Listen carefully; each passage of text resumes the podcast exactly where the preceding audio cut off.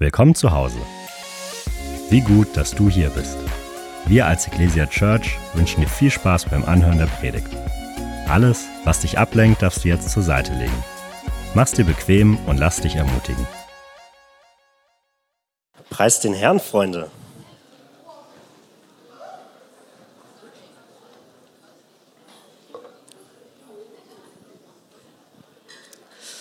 Hey Leute, es ist so schön, hier zu sein. Es ist mir eine Riesenehre, zu euch sprechen zu dürfen. Und es ist so gut, dass du hier bist, denn wir haben gerade eine Predigtreihe, eine Themenreihe, die emotionale Gesundheit behandelt. Und letzten Monat hat Egossa, Egossa, wo ist er?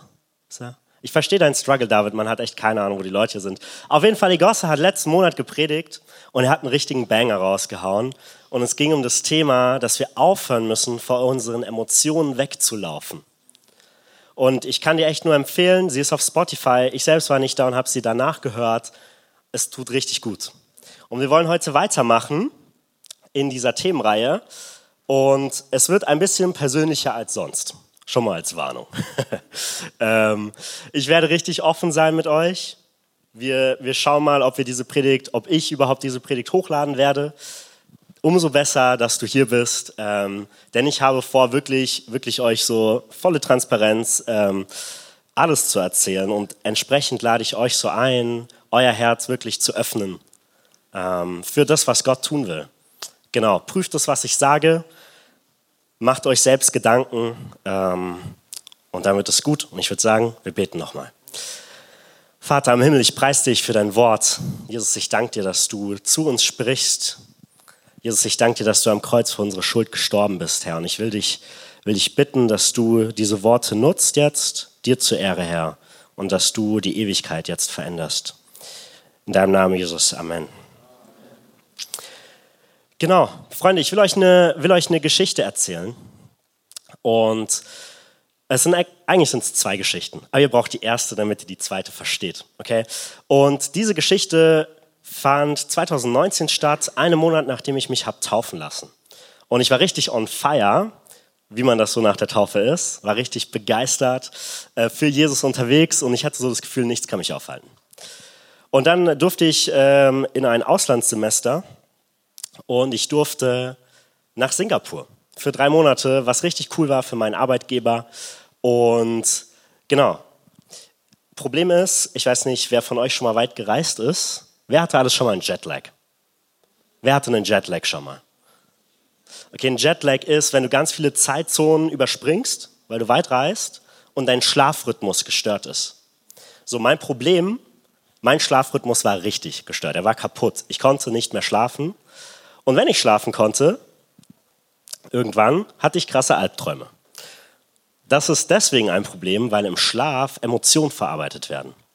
Und ganz egal, wie sehr du denkst, oh, mich kriegt nichts runter, wenn du keinen Schlaf mehr hast, hast du ein Problem. Und an diesem Punkt war ich irgendwann. Ich bin irgendwann zusammengebrochen. Ich hatte viel zu hohen Puls. Die mussten sogar schauen, ob ich überhaupt fliegen darf und solche Sachen. Hab richtig viel Gewicht verloren. Mein Arbeitgeber hat das mitbekommen. Am nächsten Tag saß ich im Flieger nach Deutschland. Und ich erinnere mich, was das mit mir gemacht hat, äh, mit meiner Psyche ich bin in Singapur, ich erinnere mich, wie ich über diese Straßen gelaufen bin und ich hatte keine Lust mehr zu leben. Und ich habe es nicht verstanden, weil es doch nur Schlaf ist, wisst ihr? Und ich so an Feier war. Und dann ähm, zurück in Deutschland, äh, ich musste eine Therapie anfangen und ich erinnere mich noch an meine Diagnose, meine Therapeutin, es war nicht so eine klassische wie Depression oder irgendwas, es äh, ist etwas komplizierter, aber sie hat es mir so erklärt, mein Gehirn hat die Fähigkeit verloren, Freude zu empfinden. Diese, diese chemischen Stoffe, die da ausgeschüttet werden, Dopamin und so weiter, mein Gehirn konnte sie nicht mehr herstellen. Es hat es einfach verlernt. Was dann auch erklärt hat, warum ich keine Lust mehr hatte zu leben. ähm, ein Jahr lang Therapie, erst wurde es schlechter, dann kamen Medikamente mit ins Spiel, dann wurde es besser. Und nach einem Jahr, preis den Herrn, war ich gesund. Zweite Story. Meine erste Reise, ich wurde, ich wurde, meine erste Reise nach Singapur wieder, ich wurde angefragt von der Ecclesia, ob ich nicht zur Church of the Highlands will, nach Amerika. Ähm, und wir schicken jedes Jahr fünf bis zehn Leute dahin ähm, um von der Gemeinde dort zu lernen. Ganz, ganz viel, was wir hier machen, haben wir von dieser Gemeinde, weil sie unglaublich gut sind in Gemeinde, Gemeindebau. Und ich erstmal so, ja, okay, vielleicht ist das eine dumme Idee. Äh, es ist wieder, es ist genau die gleiche Flugdauer. Es könnte ein Trigger sein für dieses Trauma, was ich erlebt habe. Ich habe den Schritt gewagt. Im Gebet hatte ich irgendwie so die Bestätigung. Und Leute, ich sag's euch, es war eine mega Zeit vor Ort. Es hat geklappt. Ich hatte keinen Rückfall. Preis den Herrn. Und ich hatte, oh, ich hatte Gottes Liebe so intensiv gespürt, wie glaube ich in meinem ganzen Leben noch nicht. Wirklich. Es war wirklich krass. Und dann ich schon voll happy und erleichtert, steht der Rückflug an. Wieder acht Stunden Flug, wieder Zeitzonen. Und dieses Mal breitet sich in mir Panik aus. Zwei Tage später sitze ich bei meiner Therapeutin und ich erinnere mich, wie ich sagte, ich dachte, dass ich nie wieder an diesen dunklen Ort zurückkommen werde. Erneut kämpfe ich mit meinen eigenen Gedanken. Und erneut dieses Mal war es sogar schlimmer, weil davor war mein, konnte ich mich irgendwie an Gott festklammern. Aber in dieser Situation war ich so, Gott, ich habe dich so intensiv gerade gespürt. Und zwei Tage später, zwei Tage, drei, was auch immer, nichts mehr. Und ich hatte voll die Selbstzweifel, habe überlegt, oh, war da irgendeine Sünde? Habe ich irgendwie, irgendwie, Bro, mach mal dein Handy weg. War ich irgendwie, war ich irgendwie, ähm, zu stark am Zweifeln? Habe ich irgendwie Gott verärgert? Bin ich überhaupt Christ? Und ich hatte es, es, es war so schwer, auf Gottes Zusagen zu vertrauen und mein Fundament war so wackelig wie noch nie. Und deswegen will ich euch heute davon erzählen, was du tun kannst, wenn du nur noch am Verzweifeln bist. Konzi sagt, es gibt drei, unser Pastor Konzi sagt, es gibt drei Arten von Menschen. Diejenigen, die gerade in einer Krise sind, die, die aus einer Krise kommen und die, die kurz davor sind. Und Freunde, Hochmut kommt vor dem Fall. Heißt, wenn es dir gerade sehr gut geht, dann solltest du noch besser zuhören. hey, wir wollen in die Bibel schauen. Ich liebe die Bibel, weil sie, sie ist so alt und trotzdem kann ich mich so gut mit diesen Leuten identifizieren. Und wir wollen uns heute einen der größten Propheten überhaupt anschauen, Elia. Und wir lesen 1. Könige 19. Ihr müsst eure Handybibel nicht aufschlagen, ihr könnt es gerne in der Hosentasche lassen. Wir haben das für euch auf dem Beamer gleich mitgebracht. Ich will euch kurz einen Background erklären. Elia, äh, das Volk Israel ist Gott fremdgegangen. Und das heißt, sie haben, sie haben sich ihren eigenen Gott erfunden, der Baal heißt. Und den haben sie angebetet. Und das Problem ist nicht nur, dass sie Baal angebetet haben und dann nicht mehr Gott, sondern was für kranke Sachen sie teilweise gemacht haben. Diese Baals Propheten haben teilweise ihre Kinder geopfert oder Kinder von anderen geopfert. Prostitution, wirklich alles. Stell dir die schlimmsten Sachen vor, die du machen kannst. Die haben es gemacht und gesagt, dass es Gott gefallen würde. Und Gott so, na, ähm, schickt Elia und Elia soll das Volk zurückführen. Und Elia sagt so, hey, lass eine Wette machen. Ihr baut einen Altar auf, ich baue einen Altar auf und dann schauen wir mal, welcher Gott den Altar anzünden wird. Wir legen selbst kein Feuer. Und diese Baalspropheten sagen, ja, lass machen, 400 Baalspropheten. Und die tanzen den ganzen Tag um ihren Altar rum, schreien so zu Gott, zu, zu, zu Baal, aber nichts passiert. Irgendwann fangen sie an, äh, sich selbst zu verletzen und so und, und fangen an, richtig auszurasten. Und Elia fängt an, sich lustig zu machen über sie, war nicht so der respektvolle, tolerante Typ. Ähm, hat, hat dann gesagt, ey, ihr müsst lauter schreien, vielleicht hört er euch nicht und solche Sachen. Äh, und, und dann hat er gesagt, okay, jetzt bin ich dran. Und er kniet sich hin und sagt, Gott, bitte offenbare dich. Und es kommt Feuer vom Himmel. Und der ganze Altar ist einfach im Feuer verzerrt. Und dann Elia macht als nächstes, bringt er erstmal alle Baalspropheten um.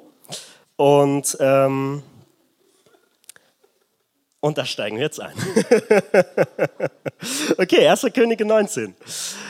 Ahab erzählte Isabel alles, was Elia getan hatte und wie er alle Baalspropheten mit dem Schwert getötet hatte.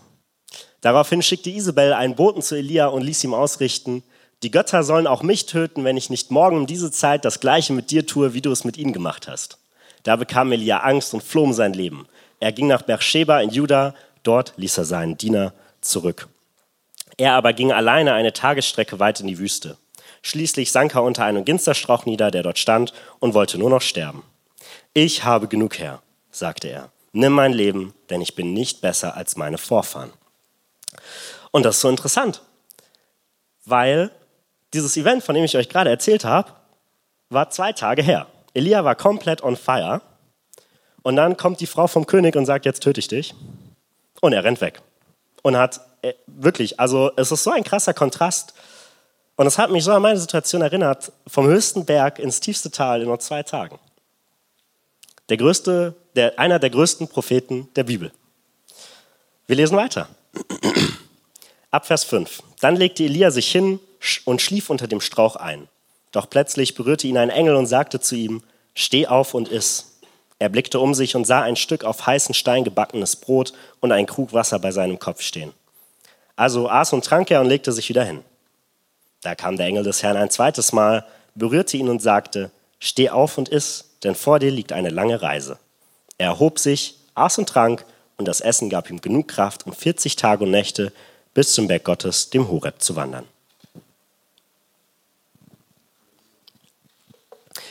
Ich weiß nicht, wie es euch geht, wenn es euch richtig kacke geht. Wirklich, man unterschätzt, wie gut es einem tut, zu schlafen und zu essen. Und ich liebe es, dass einfach Gott ihm erstmal zu essen gibt und ihm sagt, er soll schlafen. Dann macht er auf und dann sagt er, und jetzt mal das Gleiche nochmal. Und wirklich so eine nachts oder so, wo die Zweifel am lautesten sind, versucht zu schlafen, trefft da keine Entscheidung. Und Gott hilft Elia. Elia schreit zu Gott und Gott zeigt sich Elia. Er reagiert darauf. Aber er handelt anders, als Elias sich gewünscht hätte. Man könnte jetzt sagen, okay, Gott, entweder ich darf jetzt sterben oder du heilst mich halt. Gott sagt, nee, nee, du läufst jetzt 40 Tage durch die Wüste. Und 40 Tage ähm, ist eine interessante Zahl. Die hat nämlich eine Symbolik. Die 40 sehen wir ganz oft bei Zeiträumen. Die, bei der Sintflut hat es 40 Tage lang geregnet, 40 Tage lang hat es gedauert, bis das Wasser weg war. Jesus war 40 Tage lang in der Wüste. Das Volk Israel ist 40 Jahre lang durch die Wüste gelaufen und wir haben noch einige andere Stellen. Und die Bedeutung davon ist, dass es sich um einen signifikanten, äh, in, in seinem Zeitraum, signifikanten Zeitraum handelt. Also die Dauer ist bedeutsam. Das ist nicht einfach so, eine Nacht oder eine Woche, das ist ein langer Zeitraum, der streckt sich. Und das ist bedeutsam, dass er so lang ist. Und ich glaube, Elia hatte keine gute Zeit in dieser Wüste. Aber wir lesen ab Vers 9. Dort fand er eine Höhle, in der er die Nacht verbrachte. Und siehe, das Wort des Herrn kam zu ihm. Was tust du hier, Elia? Elia antwortete, ich habe dem Herrn Gott, dem Allmächtigen, von ganzem Herzen gedient denn die Israeliten haben ihren Bund mit dir gebrochen, deine Altäre niedergerissen und deine Propheten getötet. Ich allein bin übrig geblieben. Und jetzt wollen sie auch mich umbringen.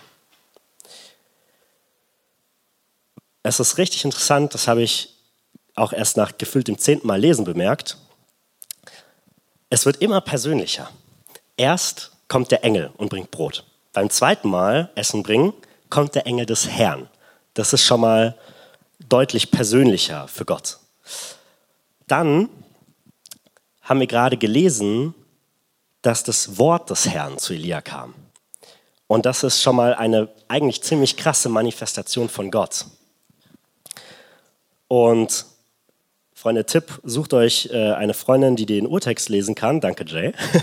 Auch die Form von diesem Herrn, das sehen wir im Deutschen nicht. Erstes ist Adonai dann wird es Yahweh und dann wird es noch irgendeine Steigerung von Yahweh. Fragt Jay, wenn ihr das wissen wollt.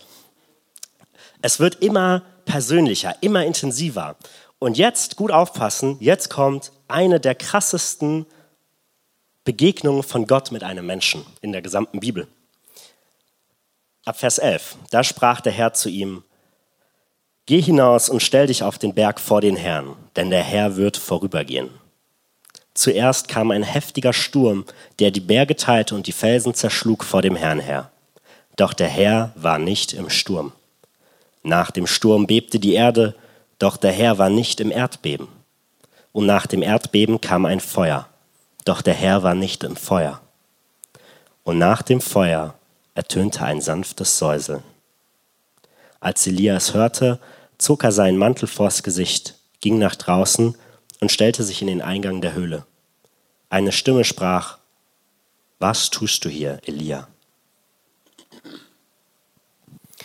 Der allmächtige Gott offenbart sich nicht in seiner atemberaubenden Größe,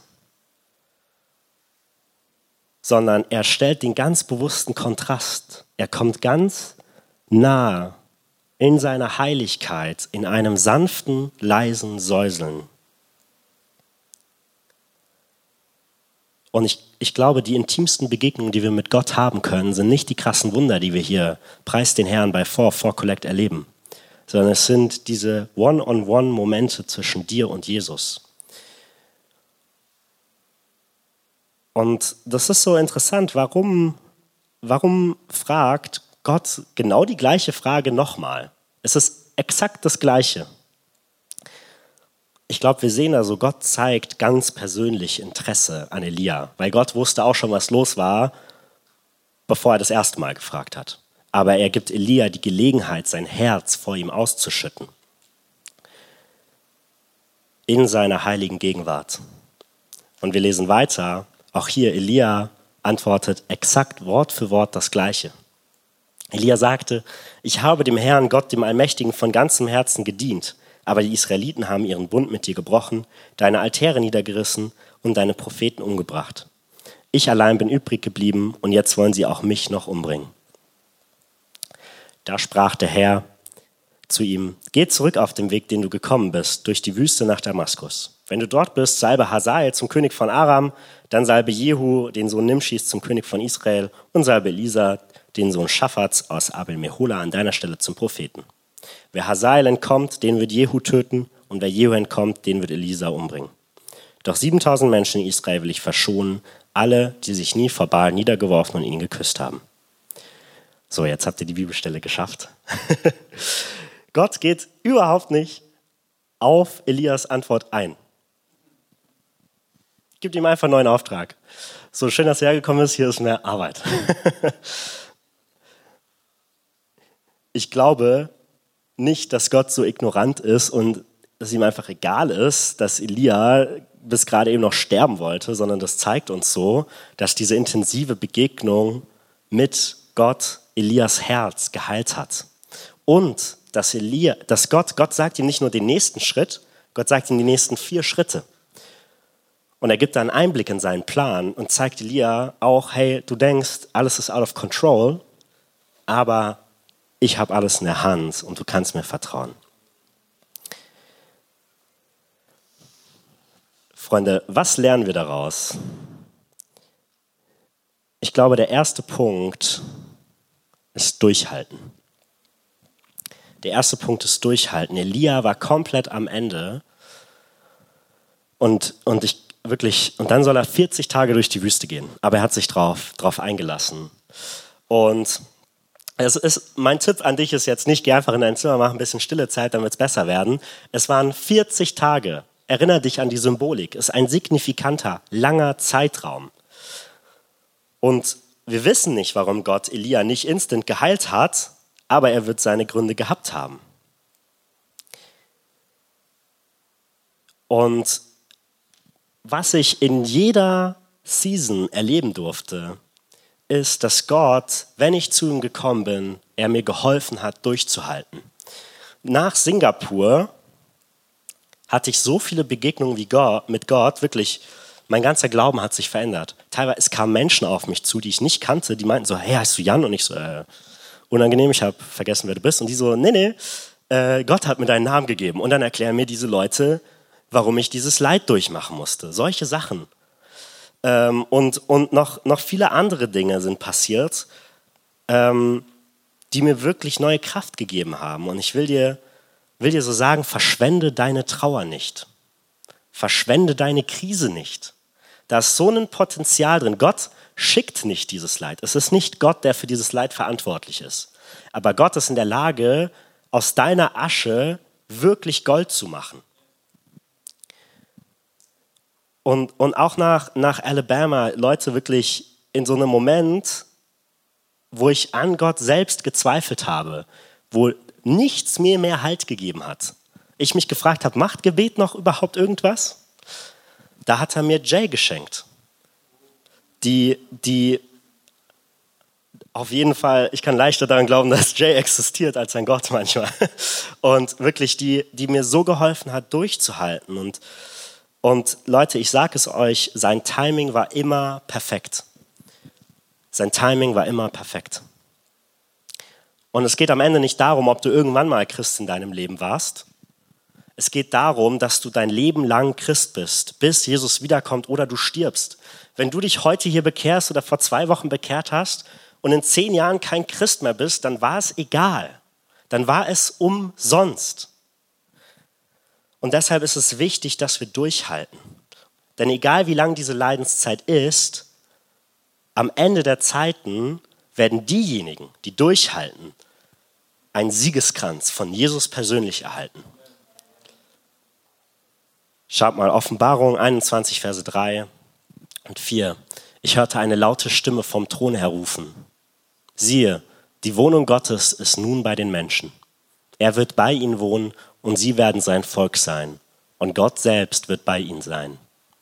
Er wird alle ihre Tränen abwischen und es wird kein Tod und keine Trauer und kein Wein und kein Schmerz mehr geben. Denn die erste Welt ist mit ihrem ganzen Unheil für immer vergangen. Haben wir da noch Vers 5? Nicht so richtig. My bad. Ähm, hey, und, und es ist so wichtig, dass wir diese Perspektive haben, dass das, wo wir gerade drin sind, nicht dauerhaft ist. Es ist nicht dauerhaft. Freunde, Jesus ist der einzige zuverlässige Heiler. Und egal, in was für einem Loch ich mich befinde, ich weiß, dass er mich eines Tages heilen wird. Das ist die Hoffnung, auf die wir hin durchhalten. Es ist nicht ein vielleicht, es ist eine Garantie. Und deshalb lohnt es sich, durchzuhalten. Mein zweiter Punkt. Wir sind gut in der Zeit, David. Äh, der, der Teufel lügt. Es ist wichtig, dass du weißt, dass der Teufel lügt und dass es Dinge gibt in dieser Welt, die nicht der Wahrheit entsprechen. Schau mal, Johannes 8, Vers 44. Der Satan war von Anbeginn an ein Mörder und hat die Wahrheit immer gehasst. In ihm ist keine Wahrheit. Wenn er lügt, entspricht das seinem Wesen, denn er ist ein Lügner und der Vater der Lüge. Wisst ihr, Lügen bekämpft man mit der Wahrheit. Aber dafür musst du die Wahrheit kennen. Und jetzt sagst du, ja, ich bin jeden Sonntag in der Kirche. Ich kenne ein bisschen die Bibel. Wir schauen mal in Matthäus 4, Vers 6. Dort sagte der, also Jesus ist hier gerade in der Wüste und er wird vom, vom Satan versucht. 40 Tage, 40 Tage ist in der Wüste, by the way. Dort sagte der Teufel, wenn du der Sohn Gottes bist, dann spring hinunter. Denn die Schrift sagt, er befiehlt seinen Engeln, dich zu beschützen. Sie werden dich auf ihren Händen tragen, damit deine Füße niemals stolpern. Jesus antwortete, die Schrift sagt aber auch, fordere den Herrn, dein Gott, nicht heraus. Gar nicht mal so geil, der Satan kennt die Bibel. Und weißt du, was die Konsequenz ist? Du musst sie besser wissen. Du musst die Bibel kennen. Du musst in der Lage sein, Freunde, es gibt Pastoren, Prediger, die von sich selbst aus sagen, sie glauben nicht an Jesus. Was geht ab? Ihr müsst in der Lage sein, selbstständig zu glauben. Nicht David, nicht ich, nicht Konsti, nicht irgendjemand, der auf irgendeiner Bühne steht, sollte dafür verantwortlich sein, was du glaubst, sondern du solltest dafür verantwortlich sein. Du musst die Bibel selber lesen und du musst lernen, sie selber zu verstehen. Du musst in der Lage sein, zu bewerten, was dir gesagt wird. Du musst es einordnen können.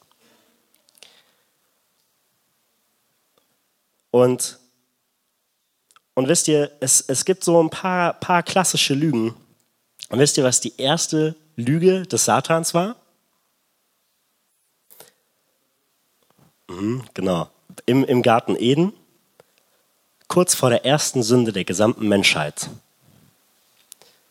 sagt der Satan, er fragt Eva, Eva sagt, ich darf das nicht machen. Und Satan fragt, hat Gott wirklich gesagt? Hat Gott wirklich gesagt? Meint er das wirklich so? Ah, Zeiten ändern sich. Gott würde dir das doch nicht verbieten, er will doch dein Bestes. Das sagt der Satan. Und ja, er will dein Bestes, das ist das Problem. Es sind so Halbwahrheiten, aber die haben explosive Wirkung. Und deswegen müssen wir in der Lage sein, das zu bewerten. Und wenn wir eng an Jesus dranbleiben, dann müssen wir keine Angst haben vom Satan, denn der, dem sein Urteil ist schon vor 2000 Jahren entschieden worden. Aber du brauchst Jesus dafür. Ohne Jesus keine Chance. Okay? Mit Jesus kein Problem. Okay. Yes, und, und wenn, da, wenn da so Lügen sind, weißt du, in manchen Momenten konnte ich nicht glauben, dass ich errettet bin. Konnte ich nicht glauben, dass ein Mensch wie ich in den Himmel kommen würde oder dass Gott mich jemals heilen würde. Und das waren Lügen in meinem Kopf. Und in dem Moment habe ich gesagt, ich glaube der Bibel mehr als diesen Lügen in meinem Kopf. Hier steht hier schwarz auf weiß. Und manchmal musst du einfach sagen, ich habe mein Leben Jesus gegeben und ich habe gesagt, ich werde ihm bis in den Tod folgen. Und deshalb glaube ich seinen Worten mehr als meinen eigenen Gedanken. Weil ich weiß, dass meine Gedanken gerade Lügen sind. Es stimmt nicht, dass ich hässlich bin. Es stimmt nicht, dass ich dumm bin. Es stimmt nicht, dass mich niemand liebt. Es stimmt, es stimmt nicht. Es sind Lügen. Sag diesen Lügen die Wahrheit, die in der Bibel steht. Der Satan wird fliehen. Mein dritter und letzter Punkt ist, wir müssen vor Gott ehrlich sein. Sei vor Gott ehrlich. Es ist, sorry, es ist kein Muss, es ist eine Einladung. Es ist eine Einladung, dass du vor Gott ehrlich bist. Gott fragt Elia, wie wir gerade gelesen haben, zweimal und Elia antwortet zweimal exakt gleich. Ich weiß nicht, wie es euch ging. Dieses zweite Setting hatte so einen tiefen Trost, wo Gott persönlich da war. Und es, es liegt so viel Trost darin, wenn wir in seiner heiligen Gegenwart, in unserem Zimmer, wo uns niemand sieht, wenn wir da einfach unser Herz ausschütten. Gott weiß eh schon, was in dir vorgeht. Es geht darum, dass du Trost empfängst und du darfst weinen, du darfst Gott alles hinwerfen, du sagst, darfst sagen, dass du keinen Bock mehr auf das Ganze hast, dass du am Ende bist. Elia rennt in die Wüste und sagt, Gott, ich will sterben. Das ist okay. Du musst es nicht zurückhalten, Gott sieht es. Er will dich so zerbrochen, wie du bist, in seiner Gegenwart haben. Matthäus 11, Vers 28 bis 30. Dann sagte Jesus, Kommt alle her zu mir, die ihr müde seid und schwere Lasten tragt. Ich will euch Ruhe schenken. Nehmt mein Joch auf euch. Ich will euch lehren, denn ich bin demütig und freundlich und eure Seele wird bei mir zur Ruhe kommen. Denn mein Joch passt euch genau und die Last, die ich euch auflege, ist leicht. Jesus lehrt uns seinen Weg. Er lehrt uns Vertrauen und er lehrt uns Dinge, die uns von ihm trennen, hinter uns zu lassen. Und lasst uns nicht dumm sein und sagen, dass wir einfach alles machen können.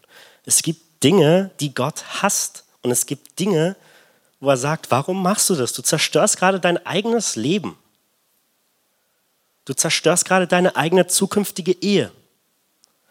Du zerstörst gerade all das Gute, was ich doch für dich im Kopf habe. Freunde, Sünde ist so zerstörerisch.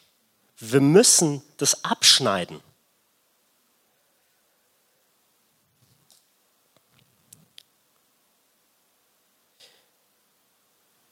Wenn du gerade in einem High bist, in einem, in einem geistlichen High, wenn es dir gerade richtig gut geht, jetzt ist die Zeit, um Gewohnheiten zu etablieren, die dir im Low helfen.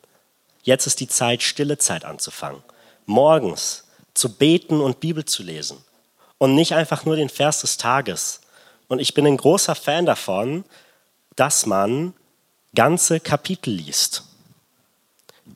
Wir müssen den Kontext verstehen. Es ist an der Zeit, dass du dir eine Kleingruppe suchst. Du wirst es nicht alleine schaffen. Such, wenn du keine Kleingruppe hast, geh zu David, geh zu Egossa, geh zu mir, geh zu Leonie, geh zu irgendjemandem, der so ein Schild trägt und such dir eine Kleingruppe. Wirklich. Wenn du, wenn du nicht auf dem Retreat bist, melde dich aufs Retreat an. Freunde, und, und wenn du gerade so, wisst ihr, es gibt so manche Sachen, die sind so richtig obvious Lügen, aber irgendwie auch nicht. ich weiß nicht, wenn du das kennst, dann weißt du, was ich meine, wenn nicht, ist egal. Ähm, und wenn du gerade auf so einem richtigen Hoch bist, dann ist jetzt die Zeit, die abzuschneiden. Bei mir, ich habe so lange mit Pornografie gestruggelt, Freunde. Und es wirklich, es ist so eine Freiheit, frei zu sein von Pornografie. Es geht nur mit Jesus. Aber es ist möglich, okay? Jetzt ist die Zeit zu investieren. Und wenn du, wenn du sagst, Jan, ich bin so zerbrochen, es gibt keine Hoffnung mehr für mich. Wirklich nach außen, ich halte nur noch so, bei mir, es hat so lange, es hat anderthalb Monate gedauert, bis Menschen um mich herum gemerkt haben, durch Gewichtsverlust, durch dadurch, dass ich irgendwann einfach auf der Straße zusammengebrochen bin und angefangen habe zu weinen, das war dann relativ offensichtlich. Ähm, es hat so lange gedauert, man kann so krass eine Fassade aufrechterhalten. Und ich weiß, wenn du heute hier bist und sagst, ja, ich bin eigentlich so zerbrochen und so verzweifelt, ich habe keine Hoffnung mehr für mein Leben und ich habe erst recht keine Hoffnung dafür, dass Gott noch irgendwas mit meinem Leben machen kann. Ich bin gerade nur im Überlebensmodus.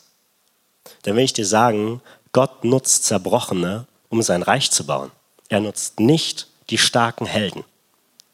Du hast Angst, Mose hatte auch Angst. Du wünschst dir den Tod. Wir haben gerade von Elia gelesen, er wünschte sich auch den Tod. Er wünschte ihn sich wirklich. Du fürchtest dich vor der Zukunft. Gideon hat sich wahrscheinlich noch mehr davor gefürchtet. Alles Glaubenshelden. Alles Menschen, mit denen Gott sein Reich gebaut hat.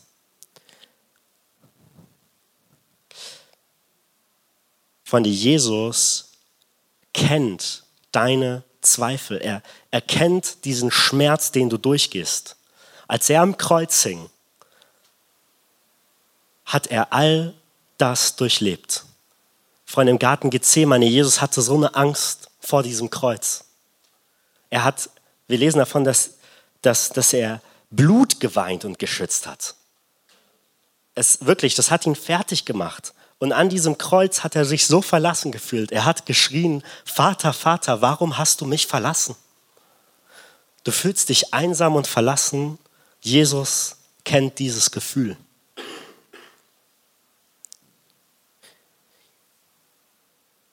Und ich will dir sagen, deine Krise hat Potenzial.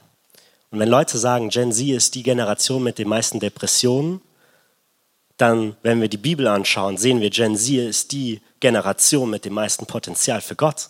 Freunde, das könnte, könnte so eine Generation sein, in der Gott sich so verherrlicht, wenn wir ehrlich vor Gott kommen. Wenn wir sagen, danke Daniel, wenn wir sagen, Jesus, hier bin ich mit all meiner Zerbrochenheit und alles gehört dir. Alles. Nicht mehr mein Zeug. Ich versuche nicht mehr das selbst zu betäuben mit irgendwas sondern Jesus, jetzt bist du dran. Und ihr, ihr merkt vielleicht, wir sind beim letzten Punkt der Predigt und irgendwie gibt es kein Piano. Irgendwie ist alles so trocken. Und es hört sich alles so, ah, wo ist die Atmosphäre? Und ich, wir, wir fragen am Ende jeder Predigt in der Ecclesia und so auch bei Frau vor, ob Leute ihr Leben Jesus geben wollen. Und früher, ich komme aus einer FEG und ich war ab und zu in charismatischen Gemeinden, charismatischeren, wie die Ecclesia es auch ist. Und da war immer ein Klavier im Hintergrund. Und inzwischen liebe ich es. Ich finde es richtig schön, aber damals hat es mich gestresst, weil ich das Gefühl hatte, ich werde manipuliert. Ich werde in irgendwas reingeschoben. Und dann habe ich gesagt, jetzt melde ich mich erst recht nicht. Und vielleicht ist nur eine einzige Person hier, die genauso fühlt wie ich. Dieser Aufruf heute ist für dich. Es sind nicht unsere Worte. David hat vorhin 2. Korinther 11 war es, glaube ich, zitiert.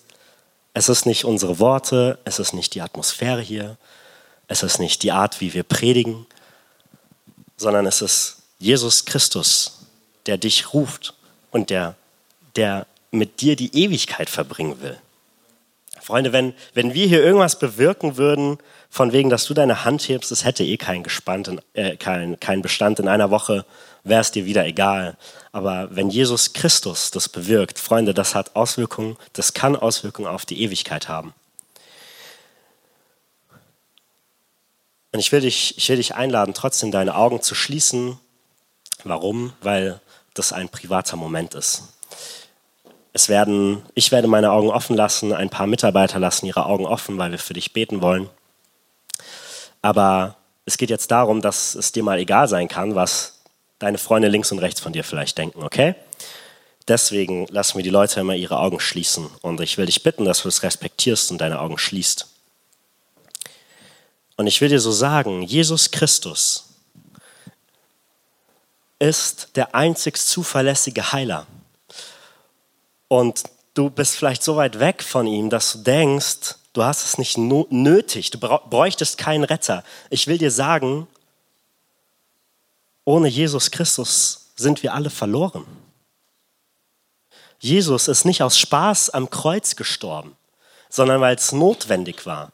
Sünde hat einen Preis. Die Sünde, die ich tat, Sünde, die du tatest, hat einen Preis. Und dieser Preis ist der Tod ein heiliger Gott, ein perfekter Gott. Imperfektion kann nicht, wenn, wenn Imperfektion in seiner Gegenwart im Himmel wäre, dann wäre der Himmel nicht mehr perfekt. Dann wäre Gott nicht mehr heilig. Und das, es ist kein Grund für Scham. Gott sieht deine Fehler, dein Versagen, deine Sünden, deine Ängste, deine Zweifel und er ist davon nicht überfordert. Es ist okay für Gott. Und Jesus Christus ist am Kreuz für dich gestorben, um diesen Preis zu bezahlen, den eigentlich du hättest bezahlen müssen. Deshalb ist Jesus Christus am Kreuz für dich gestorben. Und wir lesen in Johannes 3, 16 bis 18, denn Gott hat die Welt so sehr geliebt, dass er seinen einzigen Sohn hingab, damit jeder, der an ihn glaubt, nicht verloren geht, sondern das ewige Leben hat. Gott sandte seinen Sohn nicht in die Welt, um sie zu verurteilen, sondern um sie durch seinen Sohn zu retten.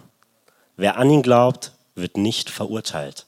Wer aber nicht an ihn glaubt, ist schon verurteilt, weil er nicht an den Namen des einzigen Sohnes Gottes geglaubt hat. Freunde, es ist so einfach in den Himmel zu kommen.